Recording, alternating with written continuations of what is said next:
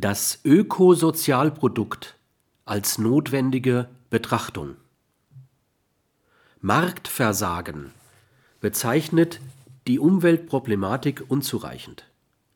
Hier geht es um Interventionen des Staates nicht in ökonomische, Marktversagen kompensierende, sondern in wesentlich nicht ökonomische, gesellschaftliche Abläufe, die vom Markt, weil und insofern nicht ökonomisch, nicht zureichend reguliert werden können.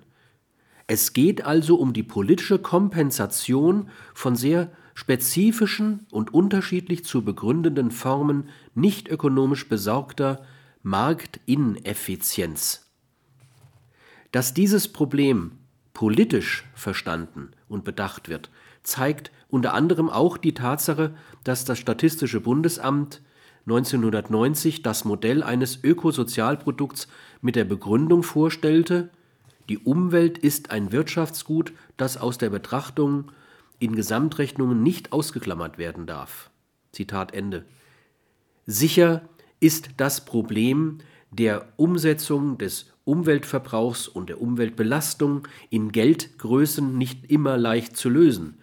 Legt man ausschließlich die defensiven Ausgaben die berechnet werden nach dem Aufwand, der zu erbringen wäre, um Umweltschäden zu beseitigen, zugrunde, errechnet sich ein Betrag, der mehr als 10 Prozent des Bruttosozialprodukts ausmachen würde.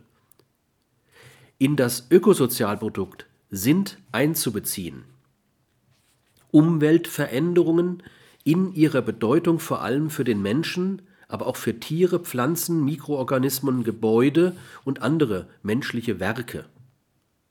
Ressourcenverknappung bis hin zur Ressourcenerschöpfung.